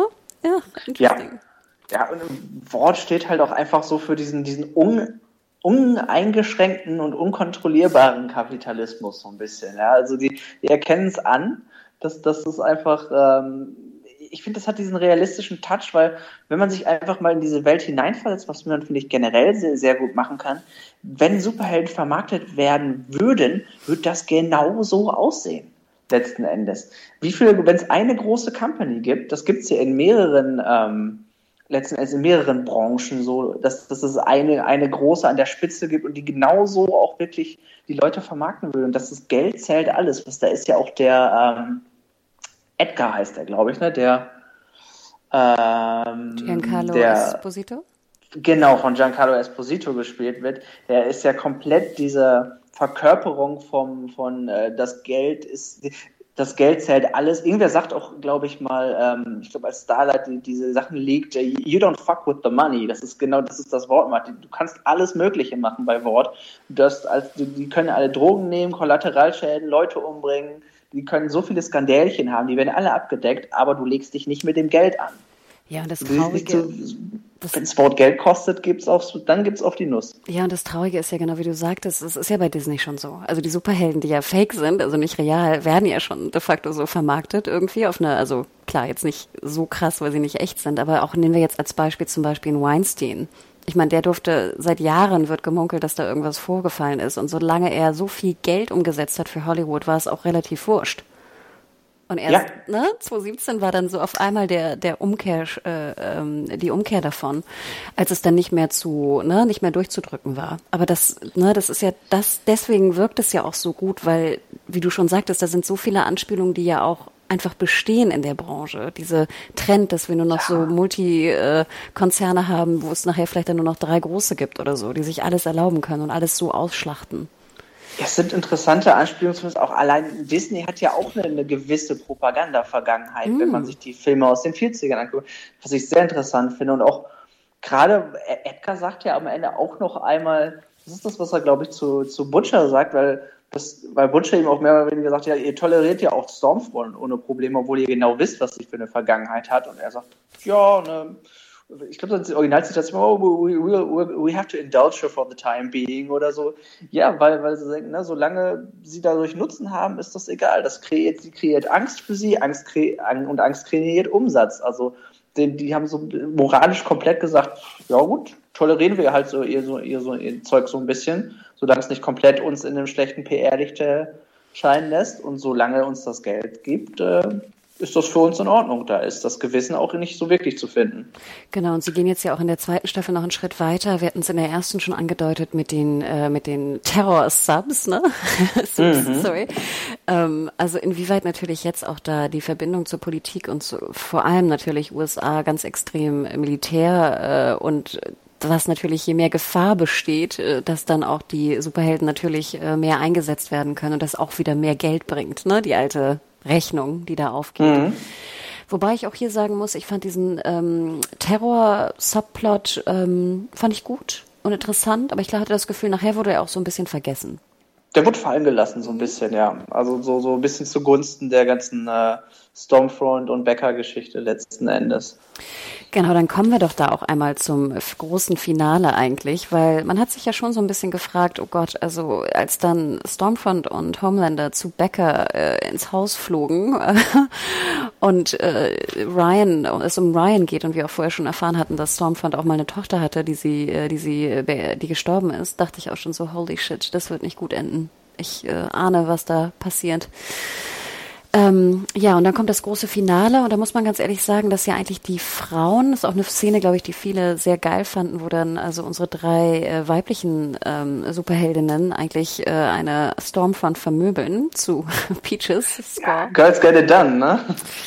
Muss ich auch sagen, es war sehr befriedigend. Also da dachte ich auch so, oh yay, bitte, ne, bitte, verprügelt sie. Ähm, aber im Endeffekt muss man ja sagen, dass dann Ryan wirklich äh, mit den Kräften, die er geerbt hat von seinem Vater, und das ist ja nicht äh, alltäglich, also es ist wohl der erste richtig geborene super, wenn ich es richtig verstanden habe, mhm. dass er ja nicht nur jetzt, also Stormfront, ähm, ja, sie lebt ja noch, aber sozusagen Arme und Beine äh, abhackt und ich weiß nicht, was mit ihr macht, aber auch seine Mutter umbringt in derselben Sekunde. Ähm, muss ich sagen, war ich ganz schön, fand ich ein bisschen traurig, dass Becker irgendwie draufgehen musste. Das ist das, ist es ja so wieder, das ist schon wieder das typische Superhelden und Kollateralschäden, auch aus Versehen. Das ist, das zieht sich ja so ein bisschen durch die Serie. Äh, ich sehe das so, ähm, das ist jetzt auch wieder ein Unterschied zu den Comics, weil da hatte Butcher diese Motivation von Anfang an, weil ähm, diese, dieser Twist, dass Becker lebt, den gibt es dort so nicht direkt. Und ich denke, das ist, das ist der Punkt, sie müssen Butcher noch eine, eine ähm, Motivation geben, Soups weiter zu passen. Das ist, glaube ich, ganz wichtig für die, für die Fortsetzung der Story letzten Endes. Weil wenn, wenn, er jetzt da seine Familie, hätte A seine Familie, beziehungsweise er hätte, er wäre einigermaßen zufrieden zu reden, er hätte keine Motivation mehr gehabt, weiter irgendwie mitten ins Gefecht sich zu stürzen. Und das ist halt, das ist zwar natürlich traurig, aber das ist die Sache, die ihn letzten Endes jetzt bricht und beziehungsweise ihn, ihn motiviert, weiterzumachen mit dem, was er tut. Ich fand, dafür wirkte aber Butcher relativ wenig traurig, als Becker stirbt. Also ich weiß nicht, ich, klar, man hat Trauer gesehen, Logo, aber dann habe ich das Gefühl, dass er auch so Ryan mitnimmt und oder mitnehmen will und dann ist es irgendwie auch so ein bisschen wieder vergessen. Also ich verstehe, was du meinst. Ich hätte es fast besser, besser gefunden, wenn Becker mit Ryan weggeht, sozusagen. Und man mal, ich, äh, also bei Butcher ist es aber auch so die Sache, ich finde, da, da ist vielleicht tatsächlich auch die Sache der, mit der Familie so ein bisschen, die da mit reingreift der ist halt auch komplett abgefuckt, was seine Gefühle angeht. Also äh, bei ihm schlägt sowas eher in, in, in Fokus und Wut um, als, als wirklich in traurige Tränen. Und ich glaube, deswegen, ich würde es vielleicht damit entschuldigen. Vielleicht kann man es auch sagen, man hätte anders reagieren können noch und emotionaler. Aber andererseits denke ich, ist es so ein bisschen typisch für die, die Butchers und für ihn als Sohn, dass er sowas gar nicht zeigen kann und dass, er, dass sich das bei ihm eher in Gewalt manifestiert dann. Mhm. Ich fand zum Beispiel auch sehr hart seine, seine, er wollte ja eigentlich auch Becker und Ryan trennen, was ich ja auch schon die komplette Arschloch. Äh, Boah, das war finde. so ein also, böser Move. Ich wollte gerade sagen, was denkst du, dass die Frau dich lieben wird, wenn wenn sie, er, also wenn der Dude dich trennt von deinem Kind? Also ich glaube nicht, dass das jetzt irgendwie viel Liebe bedeutet äh, für eine Frau. Ähm, also das fand ich schon echt hart, äh, die Ansage, die dann ja auch so vom Plot her wieder geändert wurde. Aber da muss ich sagen, war, fand ich das war so ein bisschen, ich weiß nicht, das war so ein Ende, was ich ein bisschen unbefriedigend fand. Ähm, nachher sehen wir aber auch, dass Ryan ja abtransportiert wird und ich denke mal auch, der wird wieder eine Rolle spielen, oder? Was ist deine Vermutung? Ja, er ist ja, wie, wie, wie Ward auch, auch richtig sagte, er ist die einzige Waffe, von der sie glauben, dass sie Haumländer aufhalten kann, wenn der mal äh, austickt letzten Endes. Und so wie wir das ja jetzt gesehen haben, das ist nur eine Frage der Zeit. Und deswegen wollen sie ihn ja letzten Endes auch hochziehen. Ich denke mal, sie werden ihn so ein bisschen als möglicher Gegenpol oder als mögliche Geheimwaffe hochziehen. Ich weiß nicht, wie oft sie ihn in der nächsten Staffel dann zeigen werden, aber er wird definitiv irgendwann in der Serie nochmal eine wichtige Rolle spielen. Wahrscheinlich später letzten Endes. Sie könnten ja auch einen Und Zeitsprung machen. Möglich, ja. Aber wir, es sind sowieso noch einige Loose Ends. Wir haben ja zum Beispiel auch noch die, ich weiß gar nicht, wie ihr Name ist, aber die aus der ähm, Wort ähm, Versuchspsychiatrie da entlassen wurde, die die Leute sehr, sehr unangenehm explodieren lassen kann. Die läuft ja auch frei herum. Die ist doch als letztes auch noch in, als Anhalterin in ein Auto gestiegen. Also die werden wir auch nicht zum letzten Mal gesehen haben. Stimmt. Ich fand sowieso diesen Plot da in der, äh, in diesem Versuchslabor oder was war das in der Klapse? Ich weiß gar nicht, ob man es so nennen darf. Ähm, auch wilder Plot. Also vielleicht kommen wir auf den noch mal ganz kurz zu sprechen. Genau. Mhm. Ähm, Lamplighter heißt er, glaube ich, ne? Ja. auch ein Name, wo ich mich erstmal äh, sehr drüber amüsiert habe. Äh, vielleicht noch ganz kurz, genau. Ähm, es kommt dann sozusagen zum großen Showdown. Verschiedene Subs können, können fliehen. Auch eine Szene, ganz ehrlich, mit dem riesen äh, Schwanz.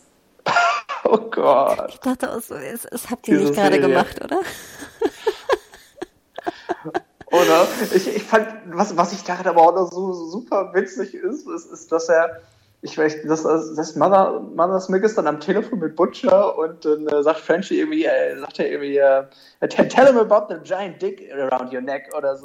so ja, ne, das ist so ein Witz, den man, weißt du, das ist einfach nur ein Spruch, den wir machen, aber nein, es war tatsächlich wortwörtlich der Fall.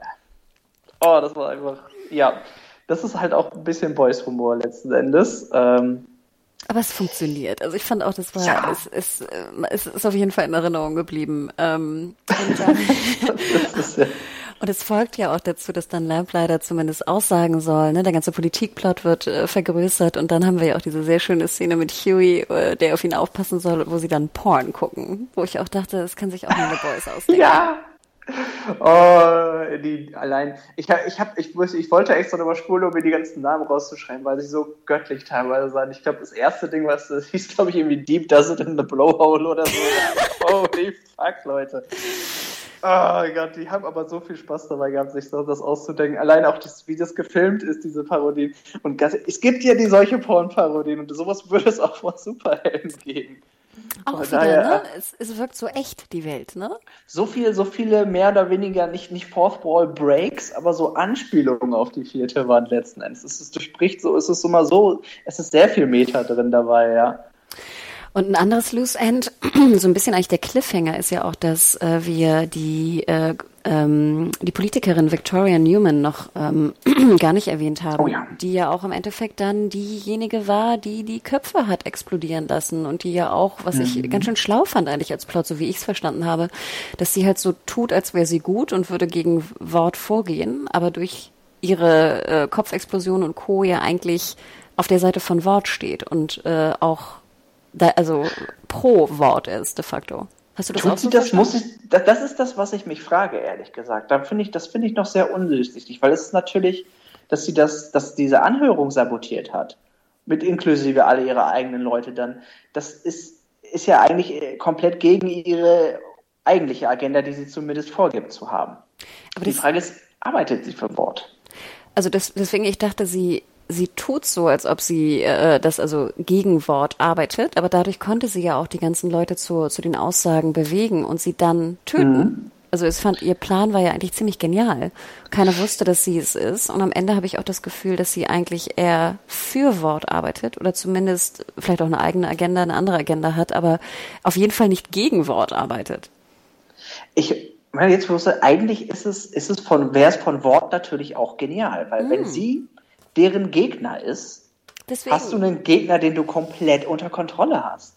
Ja, und du, und sie hat sozusagen, sie ist ja überall involviert, ne? Sie kriegt alle Informationen von der Gegenseite. Eben, du hast, du, du, im Prinzip kontrollieren die ihre, im Prinzip kontrollieren die ihre eigene Opposition. Genau. Und deswegen dachte ich mir auch so, Gott, wie schlau ist das denn, ne? Und sie kann sie natürlich easy umbringen, weil nur, sie muss nur im Blickkontakt, glaube ich, sein mit denen und kann die halt, ne, explodieren lassen. Und Sah so jetzt, aus, ja. Und hat jetzt noch einen, einen Huey, der äh, direkt unter ihr, weißt du, unter ihr arbeitet äh, und hat jetzt noch einen direkten Zugang zu The Boys eigentlich. Ja, deswegen finde ich, dass das ist, das wird ein, äh, das wird eine sehr interessante Storyline für die neue Staffel. Und wie gesagt, sie, sie, sie ist echt, sie war ja lange ein Faktor, den man da schwierig einschätzen konnte, oder beziehungsweise man, man dachte, man kann sie einschätzen. Von daher war es wirklich ein interessanter Twist, den ich auch so jetzt nicht kommen habe sehen, weil, ähm, ne, wie gesagt, ich, ich war mir gar nicht sicher, ob sie diesen, den, den Assassin da wirklich ähm, schon äh, am Ende der Season irgendwie zeigen wollen oder nicht. Und so haben sie es wirklich sehr gut als Cliffhanger gemacht, um zu sehen, was macht sie jetzt, wer, wer ist, also sie haben es so gut genug aus, aufgelöst, um, um eine Richtung von ihr zu verstehen. Aber was sie genau will und macht, ist halt noch offen genug. Und vor allen Dingen, wie man, wie sich das auf die Boys auswirkt. Ich muss sagen, ich gebe dir recht. Ich brauchte die Auflösung eigentlich gar nicht. Ich muss auch sagen, dass für Mhm. mich der Cliffhanger am Ende fast ein bisschen, also er war nicht so stark wie bei der ersten Staffel. Ich glaube, die erste Staffel endete ja, dass wir erfahren haben, also dass Becker noch lebt und dass Homelander einen Sohn hat oder dass Becker zumindest einen Sohn hat. Ähm, und Butcher das, glaube ich, erfährt. Ne? Das war so, glaube ich, der Cliffhanger. Und jetzt hier in der zweiten Staffel fand ich, war der so ein bisschen lower. Also wenn ich die beiden vergleichen müsste, würde ich sagen, erste Staffel Cliffhanger hat mir mehr zugetan als jetzt der zweite. Ging es dir da ähnlich? Absolut. Und zwar, weil sie so viel beenden. So also gefühlt schließen sie ja viel ab. Letzten Endes A-Train ist wieder in den Seven und genauso ist es, Starlight ist rehabilitiert, die Boys sind rehabilitiert. Letzten Endes ist alles, was so richtig Probleme für sie am Ende der ersten Seasons noch ähm, verursacht hat, ist letzten Endes aufgelöst worden, was das anbetrifft. Also wir haben wirklich drei, die haben wirklich drei Sachen aufgelöst. Die Probleme der Boys, Starlights Probleme dann auch noch. Zusätzlich dann auch noch Mitglieder wie A-Train. Natürlich der arme Dieb ist mal wieder zu kurz gekommen. Ah, ja, das Ding ist ja auch, sie wollen ja jetzt wahrscheinlich, wollen sie so ein bisschen, ähm, bisschen, doch ein bisschen Diversität reinkriegen, ein bisschen, weil sie wollen wahrscheinlich das Stormfront-Desaster ausbügeln. Von daher ist natürlich auch logisch, dass sie den Schwarzen mit reinnehmen und eben nicht den, den weißen Dude. Von daher, ah, ja, der arme Dieb. Ich muss aber auch sagen, in dieser Season ähm, ging es mir ein bisschen ähnlich wie ihm mit der zweiten. Ich fand ihn, ich finde ihn, er ist super interessant und witzig. Allerdings hat er wieder vergleichsweise viel Screentime bekommen, ohne am Ende selbst viel Auswirkungen zu haben. Ähm, man, man, könnte quasi, haha, jetzt habe ich ein Wortspiel, man könnte sagen, es gab keinen Deep Impact. ja, ich muss auch sagen, dass ich finde, das merkte man auch. Also ich hatte öfter das Gefühl, dass, also ich, ich schaue Deep gerne zu. Ich finde auch Chase Crawford macht auch echt eine super, eine super Rolle da, die er spielt, gerade im Vergleich zu Gossip Girl.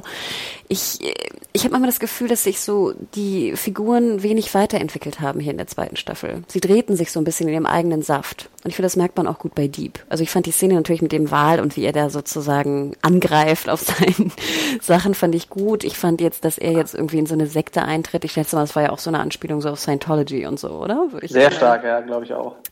Würde ich jetzt mal schätzen.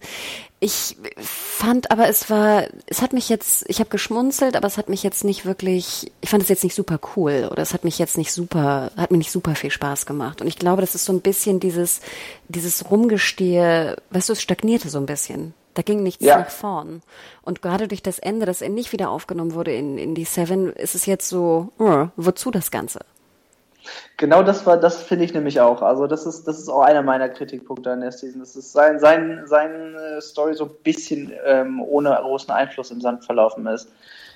Aber es ist, dafür waren einzelne Szenen waren natürlich immer wieder gut. Aber ich finde auch, wie er so, wie er langsam aber sicher versucht hat, sein Selbstbewusstsein aufzubauen und dann, dann äh, Homelander einmal mehr oder weniger sagt, äh, widerlich, deine Kiemen gucken raus und mein Gott, boom, Selbstbewusstsein wieder zerstört. Das hat mir so leid. Das war so unglaublich gemein. Weißt du, in einem, in einem Satz hat er wirklich seine, seinen Monat, seine wochenlang Selbstvertrauen aufbauen einfach mit einem Schnips wieder zerstört.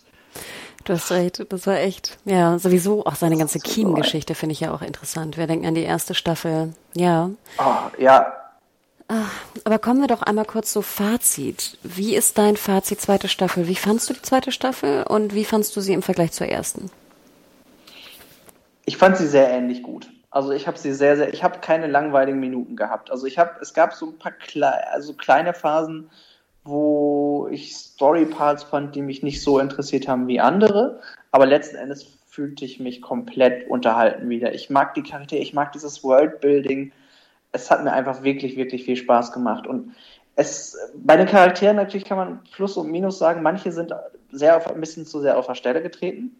Andere wiederum, ehrlich gesagt, aber auch nicht. Ich fand zum Beispiel ähm, das, was ähm, Kimiko und Frenchie, finde ich, haben, haben sich sehr gut weiterentwickelt im Vergleich noch. Aber es ist nicht bei allen so der Fall gewesen. Das heißt, da haben sie so ein bisschen, da gäbe es auch noch ein bisschen ähm, Luft nach oben, was das anbetrifft. Problem ist einfach, sie haben einen riesigen Cast. Und da, da hängt es auch so ein bisschen. Aber an sich, ähm, es sieht unglaublich gut aus. Es, es, es hat einen, einen, einen, sehr, sehr spannenden Realitätsbezug. Es ist, es ist teilweise echt gruselig böse. Es ist immer noch super, super witzig. Also letzten Endes habe ich sehr, sehr viel Spaß mit der Season gehabt. Ich gehe mal gleich dazu äh, ein. Wir haben ja auch Feedback bekommen von Ralle SJ. Ähm, der sagt genau das, was du auch angedeutet hattest. Die zweite Staffel leidet meiner Meinung nach an den relativ vielen Personen. Ich muss ja sagen, ich finde, das Problem ist gar nicht so sehr die Anzahl der Personen, denn ich finde, sie sind alle relativ gut geschrieben und, und haben eine eigene Agenda und ich weiß, was die, was die wollen und warum sie da sind. Ich glaube, es ist eher so ein bisschen dieses wirklich Gedrehe im eigenen Saft. Gerade was wir angesprochen hatten bei Deep oder bei dem Huey auch. Ich finde auch Annie hatte jetzt, da war wenig Entwicklung drin, so ein bisschen. Mhm, stimmt, ja. Ähm, und ich glaube, dass die, man wusste auch gar nicht so in der Mitte der Staffel, gerade so, es war nicht so gebaut oder so einfach gebaut, sage ich mal, wie in Staffel 1, ne, weil jetzt die Endgegner so ein bisschen verteilter waren. Ähm, also ich glaube, das war so ein bisschen eher mein Problem, aber ich komme noch mal auf anderes Feedback und zwar hier auf Pathfinder, den kennen wir ja auch in der Community. Ich würde eher sagen, die zweite Staffel hat ähnliche Probleme wie die erste. Das Neue, in Anführungsstrichen, nämlich Superhelden, die böse sind und die voll übertriebene Gewaltdarstellung hat sich für mich ziemlich schnell abgenutzt. Dem kann ich gar nicht zustimmen. Ich muss ganz ehrlich sagen, dass finde ich das wirklich weiterhin sehr, sehr gut funktioniert. Also diese, wie du auch sagtest, ne, die Unheimlichkeit von einem Homelander, da könnte ich stundenlang zugucken. Hat, das nutzt sich bei mir noch nicht ab. Ich habe davon noch nicht genug gesehen. Ähm, und dementsprechend würde ich sagen, auch wenn meiner Meinung nach die zweite Staffel jetzt äh, konzeptionell vielleicht ein paar Probleme hatte, hat sie mir aber ebenfalls genau wie dir einfach wahnsinnig viel Spaß gemacht und gehört auch mit der Brutalität, diesen ganzen zerplatzenden Köpfen und diesen Blutfontänen, die da ja wirklich geflogen sind, hoch zehn. Ja. Einfach bei mir zu meinem Serienmix dazu, denn ich kenne keine andere Serie, die so ist. Allein, ich muss auch, allein die Soup-Fights, die sind so unglaublich brutal. Ich denke zum Beispiel auch an, an Black Noir mit, äh, und Annie in dem Tower, dieser Fight. Wie er sie da vermöbelt. Wahnsinn, das ist so, äh, es ist einfach so grob, ohne irgendwelche Limits auf die Glocke. Also da, die sehen auch wuchtig und brachial aus. Ich muss sagen, das, da muss ich aber auch sowohl den Stunts als auch den Special Effects nochmal ein richtiges Kompliment machen. Es sieht immer noch unglaublich gut aus. Es ist diese Stunt, die Stunts sehen gut aus. Ich habe schnell, ich bin jemand, der schnell Probleme hat, wenn mir CGI nicht gefällt und für mich heraussticht. Aber hier die, die Effekte, auch die und die Fights, wenn sie mal vorkommen, haben wirklich die, die, die machen was her. Und du hast wirklich das Gefühl, wie, wie wuchtig die sind letzten Endes. Gebe ich dir recht. Vor allem auch, weil sie halt in so ganz präzisen Dosen auch nur eingesetzt werden. Ne? Du hast ja mhm. nicht irgendwie drei Fights pro Folge, sondern eigentlich fast nur ein oder maximal zwei Fights. Ne? Und das reicht. Ich finde, es reicht wirklich für die Wucht. Also dann lieber wuchtig und, und cool gemacht. Kurzer, ähm, kurzes Feedback auch hier von äh, Jimna Jones ähm, via Twitter. Äh, er meinte, dass ähm, trotzdem fühlt es sich, also erst zwei Staffeln, trotzdem fühlt es sich so an, als ob den Hauptcharakteren nichts lebensbedrohliches zustoßen kann. Ähm, mag ich nicht so wirklich. So ein bisschen wie bei TVD. Es werden Gefahren gezeigt und dann rettet ein Erdnussriegel jemanden. ähm, also als jemand gerade dann, der die Comics kennt, kann ich dem nicht ganz zustimmen. Ich nehme an, dass sie hier nämlich auch eine ähnliche, zumindest sich, auch wenn sie sehr viele Sachen anders gemacht haben, glaube ich, dass das dass Hauptcharaktere nicht sicher sind hier. Und das, das, das würde ich einfach als, ähm, da würde ich das Comic als Anleiter nehmen. Das, also ich würde es absolut, ist jetzt vielleicht ist es einfach noch zu früh, dass jemand der Hauptcharaktere stirbt würde ich einfach eher sagen, dass, es, dass das der Grund ist, dass Gefahren gezeigt werden, aber keiner drauf geht. Aber ähm, diese Gefahren werden auch sehr, sehr real, dass tatsächlich jemand, jemand hops gehen kann. Und das, das ist im Comic so und ich nehme an auch, dass sie das hier so machen. Und das mit dem Erdnussriegel, ich fand es gar nicht so schlecht, ehrlich gesagt. ich muss ganz ehrlich sagen, ich fand es nämlich auch ganz gut, weil ich hasse ja speziell bei vielen Superheldenfilmen, wenn dann, oder hier zum Beispiel Superman wie, ich weiß nicht, äh, äh, Batman, dieses, wenn dann eine halbe Stunde rumgekämpft wird. Und ich immer das Gefühl habe, die beiden werden sich jetzt nicht umbringen und ich muss eine halbe Stunde diesen Kampf mir anschauen who cares? Es interessiert mich wirklich überhaupt nicht. Und hier war ich eigentlich ganz dankbar. Ich wollte natürlich nicht, dass Annie stirbt, aber ich dachte mir auch so, wie geil. Sie haben einfach eine sehr schnelle Lösung und äh, ein Ende zu dem Kampf gefunden, die ich auch ziemlich genial, witzig und auch ungewöhnlich fand. Weil ich fand das ja, ich fand das kreativ. Genau. Das ist der Punkt. Ja. Die Vorstellung, dass ein Sub irgendwie allergisch ist gegen was, finde ich auch witzig. Weißt du, welche Allergien haben Superhelden? Und, und es, es ist vor allen Dingen auch, als jemand, der Allergien hat, dann, dann so dieses, seinen Inhaler oder was, die Spritze oder diesen Inhaler da wegzukicken, das ist so unglaublich böse. Wirklich, wenn er da am Röcheln ist. Das ist wirklich so gemein auch noch. Auch wenn das ja in, der, in, der, in dem Zusammenhang auch verdient. Aber es ist, ich finde, das war, ich fand es gut gemacht, ehrlich gesagt. Mir hat das gefallen. Ich auch. Und, äh, da würde ich, äh, würde ich vielleicht tatsächlich einmal noch einmal kurz an, äh, aufgreifen, weil das sowohl auch in Lamplighter in den Szenen war, als auch Black Noir kurz davor. Der, ähm, das, ist, das sind zwei Charaktere, die jetzt komplett anders als in den Comics. Nicht komplett anders, aber es gibt eine kleine Sache, die über Black Noir quasi verraten wurde jetzt, die man eigentlich nur als Comicleser bemerkt, die aber einen der Twists des Comics, einen der Haupttwists verändert jetzt. Und genauso ist Lamplighter ist ganz anders dargestellt. Also Lamplighter ist, ist zum Beispiel im, ist im Comic eigentlich schon Gemüse. Und eine der, eigentlich hatte der eine der, der ekelhaftesten und witzigsten Szenen. Weil er, er sagt immer, war mal Hammerback und er mag seinen Hamster sehr gerne. Und warum er seinen Hamster gerne wiederhaben will, das ähm, erfährt man dann auch in einer Szene. Und äh, äh, es ist typisch Boys. Aber ähm, den haben sie sehr verändert aber vor allen Dingen auch Black Noir. Und jetzt bin ich ganz, ganz gespannt, wie sie das Ende der Serie gestalten wollen. Und ich, ich will es auf keinen Fall jetzt spoilern, weil das ist, das ist was, was, ähm, aber man merkt jetzt, dass sie wahrscheinlich, weil sie das, eigentlich können sie diesen Twist jetzt nicht mehr machen. Und jetzt bin ich sehr, sehr gespannt und kann fast schon sagen, das Ende der, der Serie wird ganz anders als das Ende des Comics sein. Und auch generell die zweite Season ist komplett anders gewesen. Auf eigen, ganz eigene Art und Weise. Es, es, es gefällt mir mindestens genauso, aber ähm, es ist definitiv sein eigenes Ding jetzt. Das kann man sagen. Wahnsinn. Okay, jetzt du machst mir richtig äh, Lust, wieder in die Comics zu gehen. Aber ich habe Angst. ich habe trotzdem Angst davor. Oh Gott, ganz ehrlich, das Ding gerade um rund um Black Noir, das äh, wenn, wenn du schon Angst hast, dann liest es dir lieber nur durch. es ist so abgefuckt und äh, vielleicht habe ich, das ist auch einer der Gründe, warum ich mir vorstellen kann, dass sie es nicht machen wollten. Sie können es eigentlich machen. Ich hätte gesagt, sie hätten es vielleicht ein bisschen abschwächen müssen, diese Sache, und vielleicht wollten sie deswegen sie nicht tun und nicht durchziehen. Aber ähm, ne, das werden wir ja sehen, ganz ehrlich. Ich bin, ich bin sehr gespannt, was, wo sie hinwollen dann da jetzt. Genau, dann drücken wir die Daumen. Also wie gesagt, dritte Staffel ist bestellt. Äh, wir fanden die äh, zweite Staffel super mit kleinen Schwächen, aber trotzdem immer noch ein absolutes Highlight auch äh, 2020. Mhm. ähm, und äh, ja, ich hoffe jetzt natürlich, dass auch die Produktion trotz Corona irgendwie vonstatten gehen kann, safe natürlich, und dass wir dann hoffentlich auch nächstes Jahr im Sommer wieder irgendwie auf äh, Boys äh, gespannt sein können. Plus Spin-off vielleicht dann zum Herbst oder so, ne? Fände ich auch ganz schön. Wirklich? Ne? So ein bisschen abwechselnd. Es sind ja, wie gesagt, nur acht Folgen gewesen, ähm, obwohl sie relativ lang waren. Wir hatten es kurz gesagt. Ne? Ich glaube, eine Folge, die vierte, war sogar 70 Minuten lang, was finde ich echt, vielleicht sogar ein Tick zu lang war. Hm? I don't know. Ich hätte ein bisschen gekürzt, glaube ich, aber ich glaube, ich will immer kürzen. Es sind so ein bisschen Sons of Anarchy-Verhältnisse oder meins. daher kenne ich diese langen Folgen nur. Und ja, zehn Minuten raus pro Folge, man kann man die, glaube ich, auch abspecken, wenn man will. Ich meine, aber das ist auch immer so ein bisschen mit das Ensemble-Problem wahrscheinlich. Die haben so viele Charaktere, sie wollen allen genug Zeit geben und ich finde die Charakter, nicht die Entwicklung, aber vor allem die Charaktergestaltung ist generell sehr, sehr gut. Das macht natürlich immer den Zeit einräumen. Das ist halt so ein bisschen zweischneidig, muss ich sagen, deswegen. Aber ich hätte, ich gehe insofern d'accord, dass ich auch sagen würde, zehn, zehn Minuten pro Episode hätte man fast abspecken können, ja. Mhm. Aber wir waren natürlich begeistert. Ihr könnt uns auch gerne äh, schreiben, wenn ihr wollt, wie ihr die Staffel fandet. Gerne an podcast.serienjunkies.de. Und Tim, wo kann man dir bei, bei den Social Media Kanälen irgendwie folgen und witzige Memes noch schicken oder so? oh ja, gerne, wenn ihr sich sowas basteln könnt, immer wieder. ähm, ihr findet mich auf Twitter unter @quacklesays.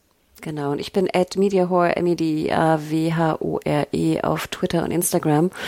Und das war's schon, Jim. Ich bin fast ein bisschen traurig, dass es schon vorbei ist. Und man könnte, man könnte stundenlang über die Serie gehen. Es gibt so viel, aber ähm, es spricht dafür auf jeden Fall. Es spricht für die Serie selbst und dafür, wie gut sie gemacht ist. Genau. Und ihr hört uns auch bald wieder. Im Oktober haben wir noch ein paar schöne Podcasts für euch. Und derweil bleibt gesund, äh, keep safe und äh, bis bald. Macht's gut, ihr Lieben. Ciao, ciao. Tschüss.